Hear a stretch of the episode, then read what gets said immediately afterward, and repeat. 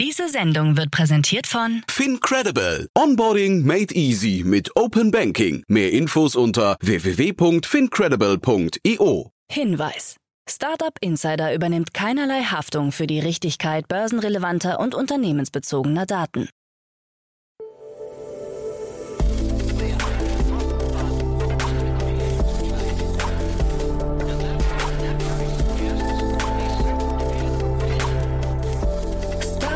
Insider Daily. Morgen Update. Einen wunderschönen guten Morgen und herzlich willkommen zu Startup Insider Daily. Mein Name ist Jan Thomas. Heute ist Montag, der 14. Februar. Ja, und das sind heute unsere Themen. Die Deutsche Bahn verspricht höhere Bandbreiten und besseres Mobilfunknetz. N26 kündigt Kryptoangebote für Deutschland an. Die TU Darmstadt will Startup-Investor werden. Die Stimmung unter Investoren könnte skeptischer werden. Und ein Kryptopunk bricht alle Rekorde und wechselt für fast 24 Millionen Dollar den Besitzer. Heute bei uns zu Gast im Rahmen der Reihe Investments und Exits ist mal wieder Carlo Schmidt von Cherry Ventures. Und wir haben zwei ja, sehr bemerkenswerte Themen besprochen. Das eine ein Insurtech-Unternehmen mit einem sehr spannenden Ansatz und das andere, ja, noch viel spannender mit auch sehr krassen Investoren, eine Art Google Maps für die Erdkruste. Was es damit auf sich hat, erfahrt ihr gleich nach den Nachrichten mit Frank Philipp. Wie immer kurz der Hinweis auf die weiteren Folgen heute. Um 13 Uhr geht's hier weiter mit Jan Bohnhorst. Der ist der Country Manager Dach für Domestika. Und das ist jetzt kein Spülmittel oder Putzmittel, sondern es ist eine ziemlich erfolgreiche Lernplattform aus Spanien, die jetzt nach Deutschland gekommen ist. Und ja, so ein bisschen gefühlt, ich würde sagen, in dem Weiterbildungsspace ist, aber für Kreativleute und auch einen ganz anderen Ansatz verfolgt ist die anderen Plattformen wie Udemy oder Udacity und so weiter. Hört euch das mal an, das ist ziemlich spannend. Das Unternehmen hat gerade eine Finanzierungsrunde abgeschlossen in Höhe von 110 Millionen Dollar, ist jetzt mit 1,3 Milliarden Dollar bewertet und dementsprechend hört ihr schon, da hat's echt so Hand und Fuß. Ist ein ziemlich cooles Gespräch geworden. Ich kannte die Plattform auch vorher schon, habt ihr auch schon genutzt. Also ja, kann ich euch wirklich nur empfehlen. Und das andere Gespräch um 16 Uhr, Dr. Florian Wegener ist hier, der CEO und Co-Founder von Zageno. Und das ist wirklich ein richtig cooles Gespräch. Auch das müsst ihr euch unbedingt anhören. Zageno ist ein Unternehmen, das in Berlin gegründet wurde, mittlerweile aber auch in Boston ansässig ist. Zwei Standorte hat, ziemlich großes mittlerweile, hat gerade eine 60 Millionen Dollar Runde abgeschlossen von General Catalyst, also einer der größten VCs überhaupt.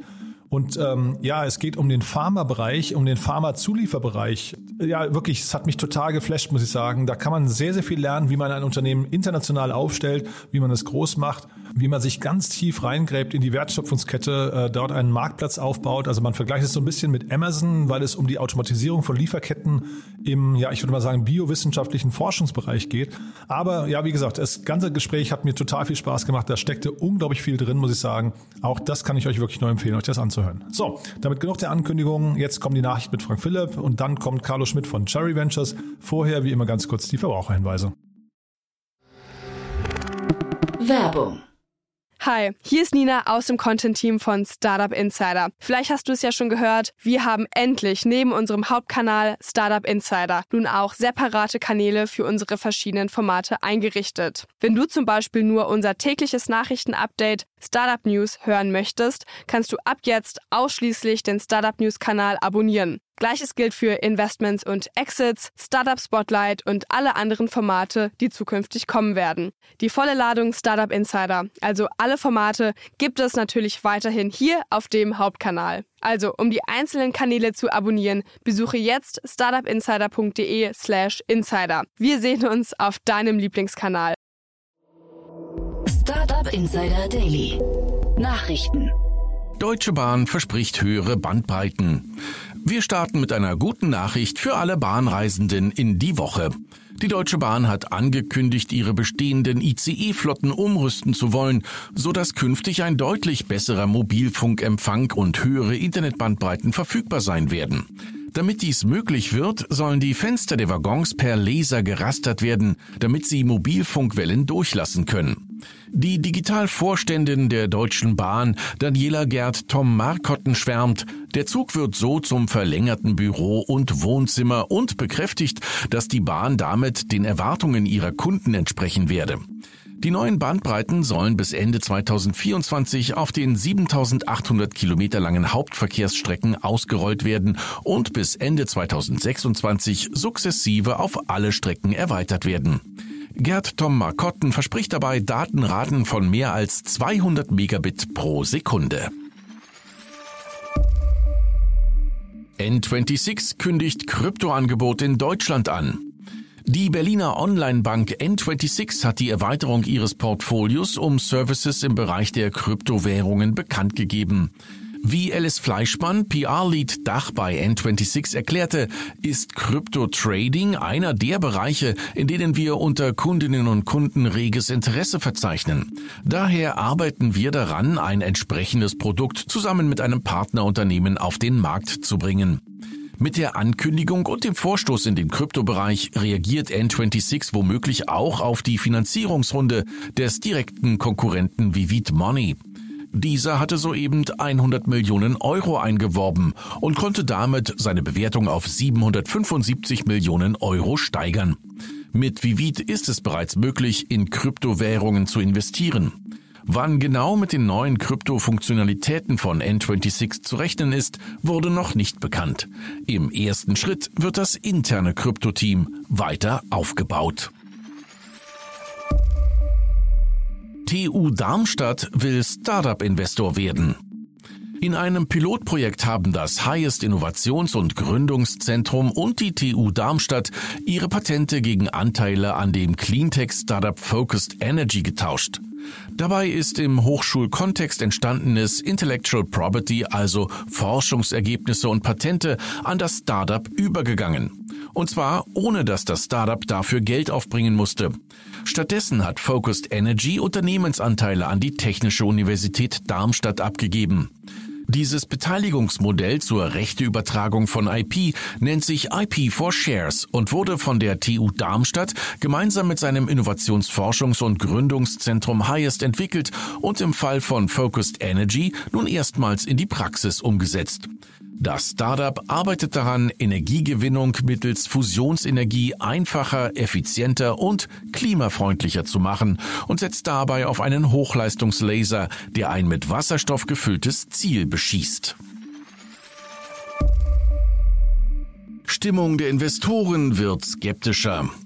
So zumindest das Zwischenfazit auf Basis der neuesten Zahlen des European Ventures Sentiment Index, der am vergangenen Freitag von Venunaire Capital veröffentlicht wurde. Dieser gibt einen EU-weiten Einblick in die Stimmung des Venture Capital Marktes für das vierte Quartal 2021. Dabei sehen die Analysten von Venunaire Capital wieder eine deutliche Diskrepanz zwischen den Erwartungen des Vorquartals und dem aktuellen Index, was ein Indiz für eine pessimistischere Einschätzung der Investoren ist. Dies hängt auch damit zusammen, dass das Jahr 2021 ein Rekordjahr für europäisches Risikokapital gewesen ist.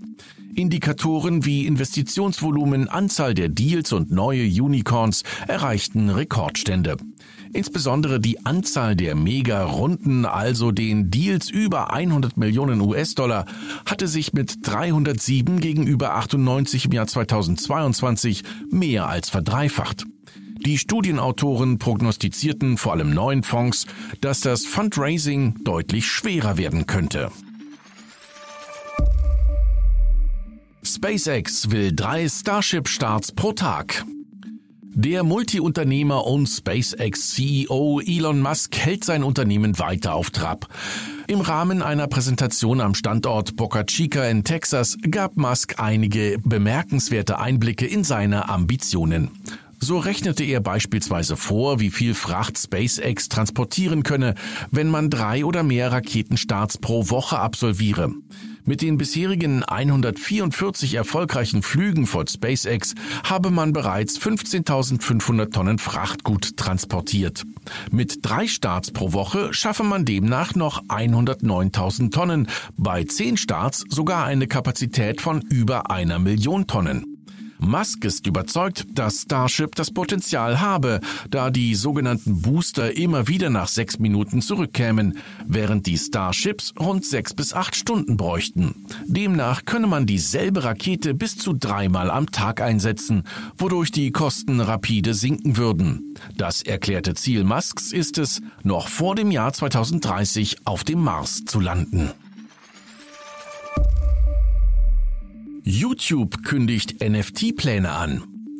Um Creatern auf seiner Plattform neue Monetarisierungsmöglichkeiten zu bieten, führt die Videoplattform YouTube neue Tools ein, die es erlauben werden, Videos als NFTs zu minden. Das kündigte YouTubes Produktionschef Neil Mohan in einem Blogposting an. Content Creators sollen in die Lage versetzt werden, ihre Videos als NFTs an Abonnierende zu verkaufen, die diese Video-NFTs dann besitzen könnten. Wir glauben, dass neue Technologien wie Blockchain und NFTs es den Urhebern ermöglichen werden, tiefere Beziehungen zu ihren Fans aufzubauen. Zum Beispiel könnte es für Fans eine Möglichkeit sein, einzigartige Videos, Fotos, Kunst oder sogar Erlebnisse mit ihren Lieblingskünstlern zu besitzen, was für die Künstler und ihr Publikum eine interessante Perspektive wäre. So Mohan in seinem Posting. CryptoPunk für fast 24 Millionen Dollar verkauft. Am Samstag wurde das CryptoPunk NFT Nummer 5822 für insgesamt 8000 Ether verkauft. Das entspricht einem Gegenwert von rund 23,7 Millionen US-Dollar. Damit liegt der Verkauf deutlich über dem bisherigen Rekord von 11,8 Millionen Dollar aus dem Juni 2021. Die Transaktion am Samstag wurde über den Marktplatz des CryptoPunks-Entwicklers Lavra Labs aufgestellt. Käufer ist der Chef des Blockchain-Infrastrukturunternehmens Chain, Deepak Taplial.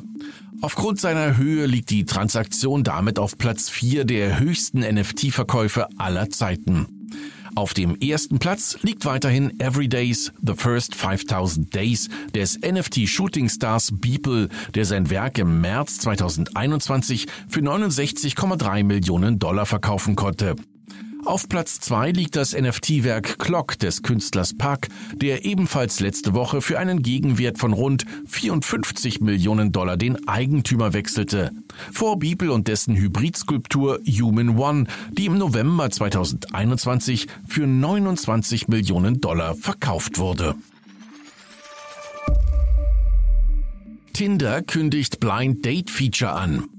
Nachdem die fotobasierte Dating-Plattform Tinder als eine der Killer-Applikationen für das noch aus gedruckten Kontaktanzeigen bekannte Blind Date gelten dürfte, schenken die Produktverantwortlichen Tinders dem Feature einen zweiten Frühling.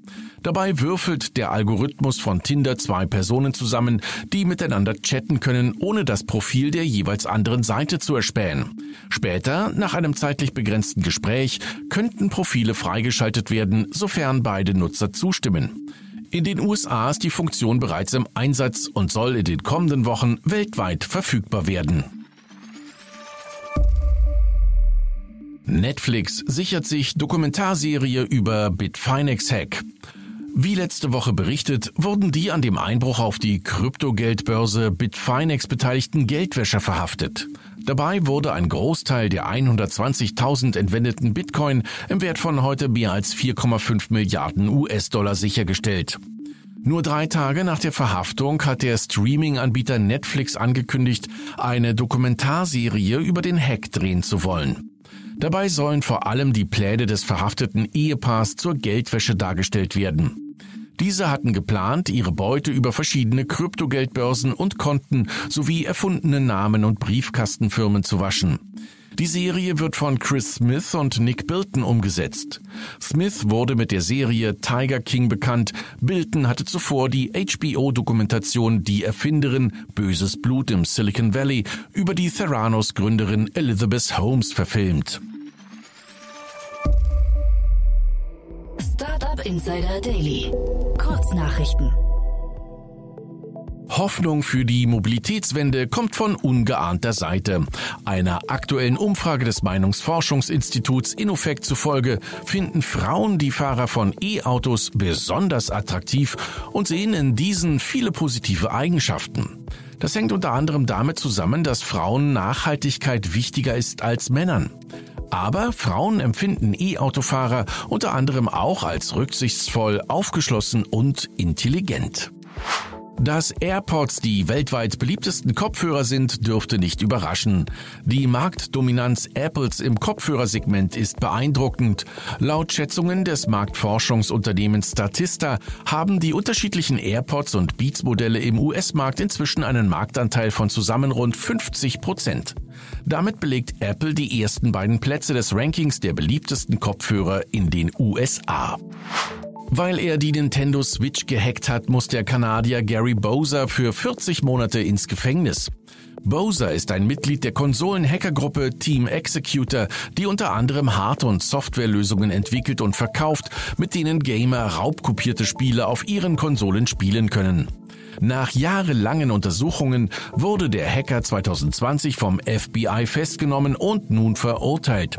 Seine ebenfalls angeklagten Komplizen sind noch auf der Flucht.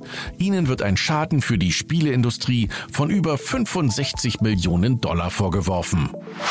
Ein Überfall der besonderen Art wird aus den USA gemeldet.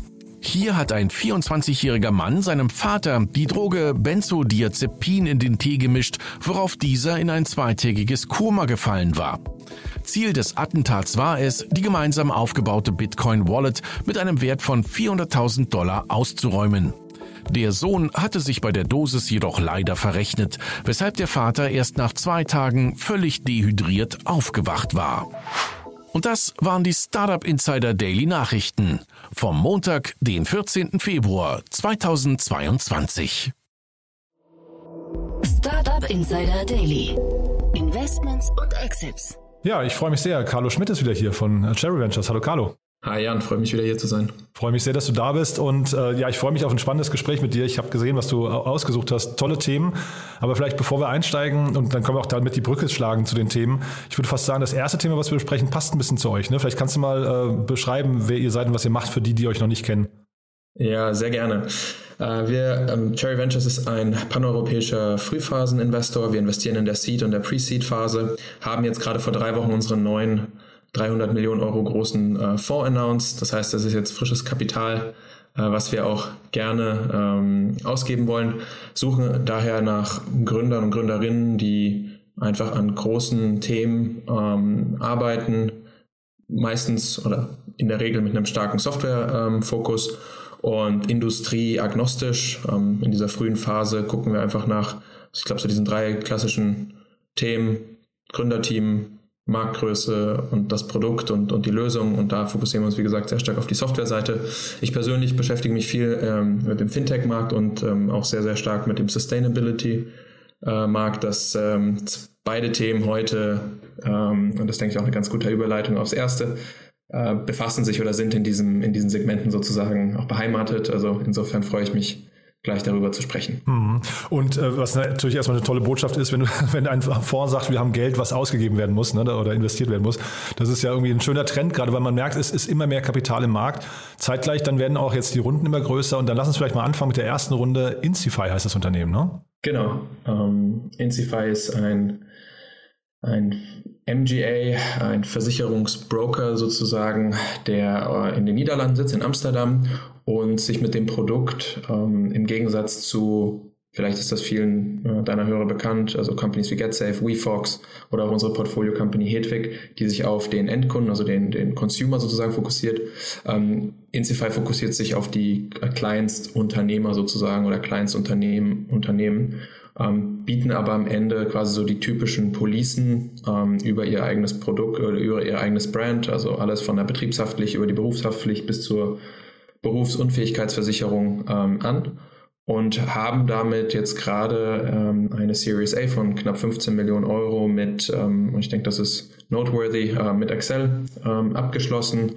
Und ich glaube, das zeigt das Potenzial in dem Segment. Ähm, wie vorher angesprochen, haben wir bisher sehr, sehr viel in dem Konsumentenmarkt gesehen. Ähm, und das ist jetzt ein, glaube ich, vielversprechendes Unternehmen in dem Markt der SMB/KMUs. Mhm. Bevor wir vielleicht gleich über die, äh, ähm, über die Investoren noch sprechen, die dabei sind, lass uns vielleicht noch ein bisschen über das Modell sprechen, weil ich finde das total interessant. Die, die werfen mit sehr vielen äh, Versprechen bei sich auf der Homepage ähm, äh, um sich.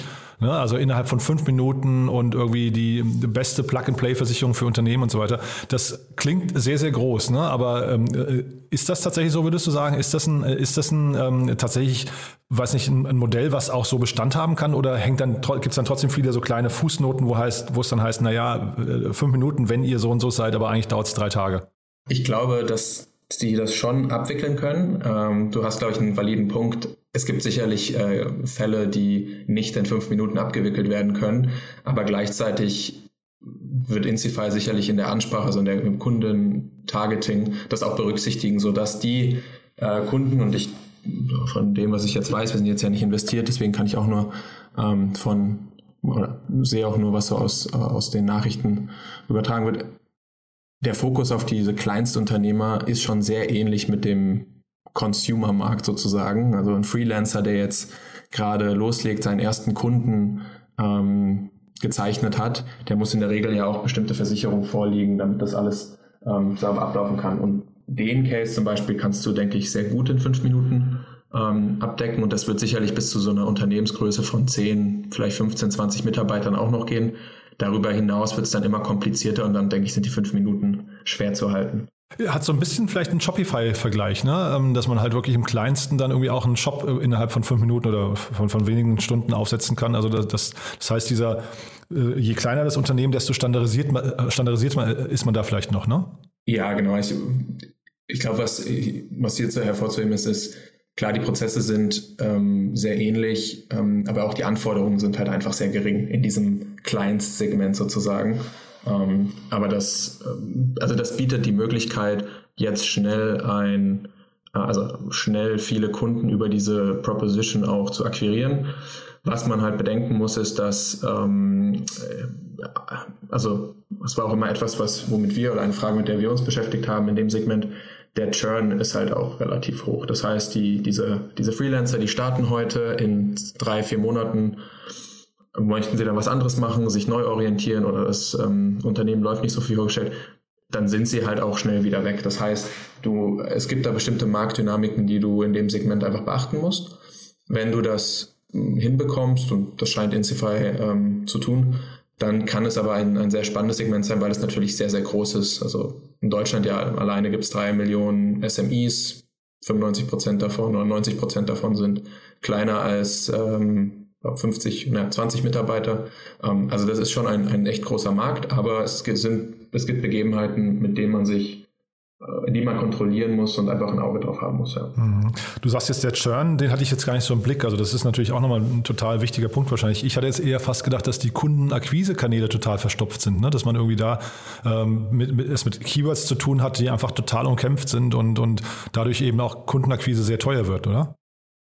Ja, aber ich glaube, das ist, also das ist ein sehr, sehr guter Punkt, weil ich glaube, dass es hier in dem Fall tatsächlich gar nicht so, äh, ist, ist hier vielleicht sogar etwas effizienter als zum Beispiel in dem tatsächlichen Endkundengeschäft, also dort, wo die GetSafes, die WeFox unterwegs sind, ähm, weil du bisher die ähm, Unternehmensversicherung eigentlich immer über Broker, also Deutschland ist ja immer noch ein sehr, sehr starker Brokermarkt, wenn es um Versicherungen geht und Unternehmen wurden in der Regel von Brokern bedient und nicht online und ähm, Insify, zumindest jetzt in den Niederlanden, scheint da diesen Akquisitionskanal geknackt zu haben. Es ist richtig, dass da sicherlich auch einiges an, ähm, an, an Konkurrenz unterwegs ist, also auch auf den Keywords. Allerdings glaube ich, dass die in dem Segment, ähm, was zum Beispiel jetzt nicht unbedingt von Check24 abge, äh, abgedeckt wird, was ja in Deutschland vielen der, der Neo-Insurer oder der MGAs im Endkundensegment ein, ein Problem darstellt, weil es einfach teuer ist. Ähm, und da sind sie vielleicht, äh, können sie sich vielleicht drum herum bewegen und eher so dem traditionellen Brokergeschäft den einen oder anderen Kunden da ab, ähm, abgewinnen. Mhm. Und vielleicht nochmal zu den Investoren. Ähm, Visionary Club habe ich gesehen, ist dabei. Ähm, da habe ich immer gedacht, dass die vielleicht so ein bisschen das nächste Cherries schon sind. Also nicht, dass ihr jetzt zum alten Eisen gehört, aber dass die vielleicht von der, von der Genese her und, und von, der, von der DNA auch eben so ein unternehmerisch getriebener, ähm, äh, weiß nicht, Früh, Frühphaseninvestor sind. Würdest du dem zustimmen oder ähm, möchtest du lieber, weiß nicht, die Mitbewerber, weil weiß ich gar nicht, man sagt ja immer, Investoren sind keine richtigen Mitbewerber, ihr seid ja alle irgendwie auch befreundet, ähm, möchtest lieber nicht kommentieren? Doch, doch, äh, wie du sagst, wir kennen sie sehr, sehr gut. Ähm, wir haben, also auch gerade als die in Visionaries in den Anfängen waren, haben wir sehr eng mit denen auch zusammengearbeitet. Wir sehen da einfach einen riesen Vorteil, auch like-minded Investoren in, im Ökosystem zu haben, ähm, einfach aufgrund der Tatsache, dass äh, es gut für, für das gesamte Gründernetzwerk oder für das gesamte ähm, Netzwerk, Unternehmernetzwerk in Deutschland ist. Also insofern ähm, auch nur Positives und das, was du gesagt hast, kann ich unterschreiben, sind eigentlich in der frühen Phase ähm, unterwegs. Ich glaube, eine Sache, die sie noch, was sie jetzt auch machen, das sieht man jetzt auch in der Runde, sie sind ja jetzt in der Series A eingestiegen mit Excel zusammen. Ähm, das wäre jetzt etwas, was wir nicht machen würden, weil wir uns halt einfach nur auf Seed und Pre-Seed fokussieren. Die haben einen etwas flexib äh, flexibleren Ansatz, ähm, aber der nicht minder erfolgreich ist. Und der andere, der mir aufgefallen ist, ist äh, Fly Ventures. Also Frontline Ventures ist noch dabei, die kenne ich nicht, aber Fly Ventures kenne ich. Das ist der Gabriel Matuschka, den, den kenne ich noch aus seiner Zeit von Patek.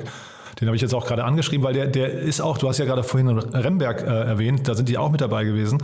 Und ähm, das ist ein Micro-VC, das heißt, sie kommen mit einem sehr kleinen, glaube ich zumindest verhältnismäßig kleinen Fonds ähm, und investieren ich weiß nicht, ob man äh, Spray and Pray sagen darf, aber zumindest sehr breit, ne, glaube ich. Ähm, also sehr viele Investments. Ist das ein Ansatz, den du folgen kannst? Ähm, ich, ich glaube, die entwickeln sich, das, das kann vielleicht vor ein paar Jahren so gewesen sein, aber mittlerweile sind die da, glaube ich, auch ähm, eher auf Ownership und einem gezielteren Investmentansatz oder auf einen gezielteren Investmentansatz äh, unterwegs und machen da auch einen sehr, sehr guten Job. Deswegen, ähm, was jetzt die äh, the, the latest sozusagen ist, ähm, kann ich jetzt nicht sagen, aber ähm, ist jetzt von dem, was ich weiß, äh, sind die da oder jetzt auch in der Runde, glaube ich, ähm, gut dabei und es war jetzt nicht so ein Spray-and-Pray-Ansatz. Mhm. Das muss den Gabriel, Gabriel selber fragen. Ja, ja, genau. Ich habe Gabriel auch gerade angeschrieben, als ich das gesehen habe, hier, worüber wir heute sprechen, habe ich gedacht, der muss mal in den Podcast kommen, weil ich habe mir jetzt wirklich auch lange nicht gesprochen.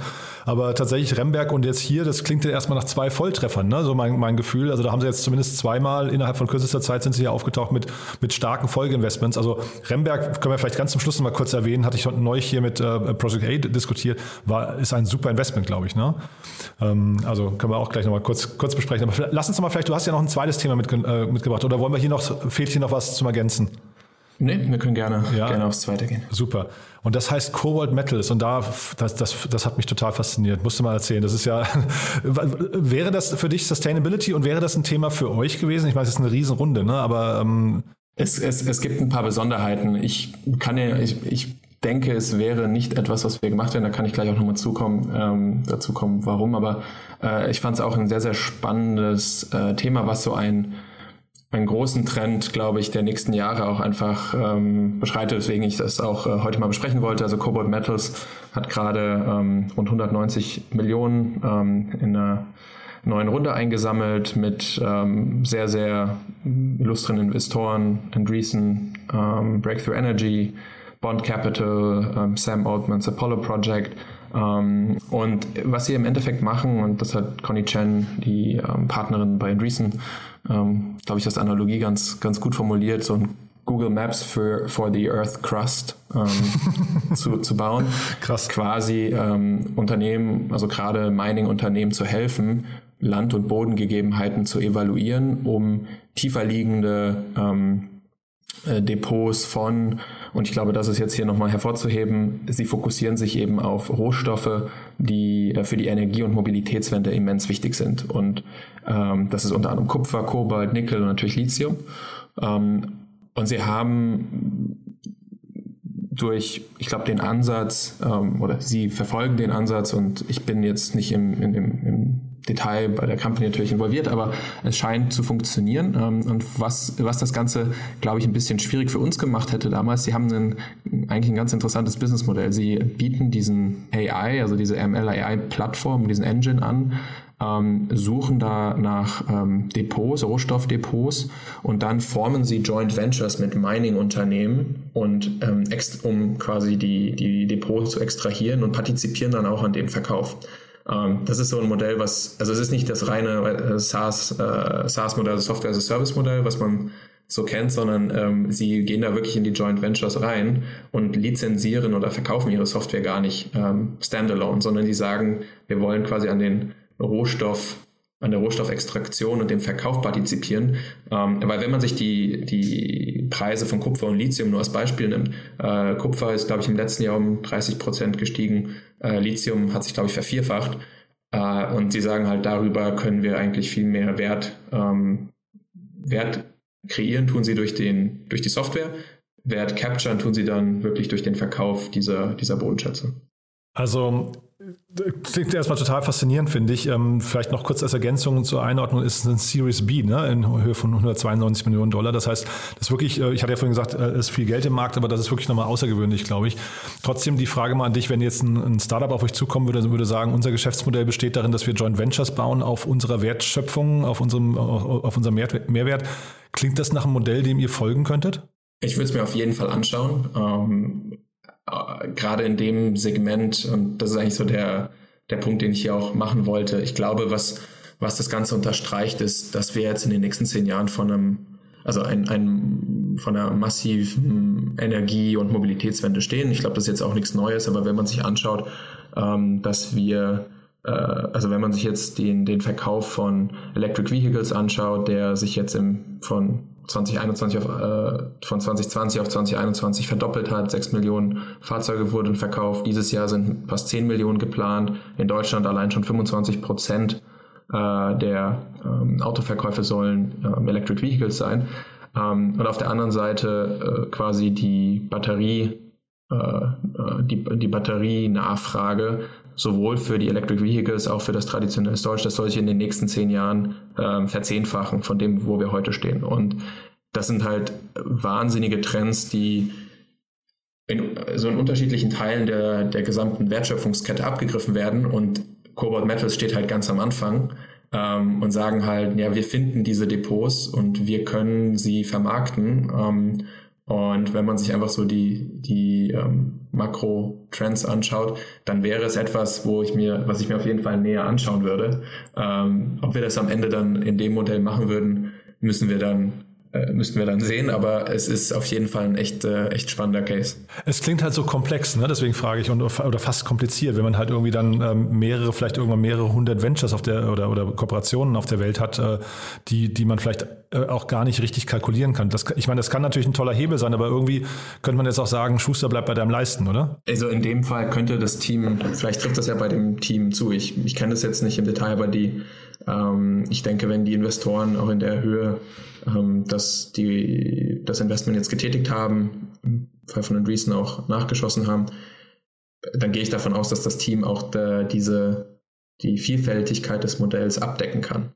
Ja, also genau, wahrscheinlich ist das so. Ne? Wenn du sagst, die Investoren, also du hast ja vorhin schon gesagt, das sind echt krasse Investoren. Breakthrough Ventures hast du jetzt nicht erwähnt, das ist äh, von Bill Gates äh, der Venture-Fonds, ne? also das ist irgendwie schon mal stark.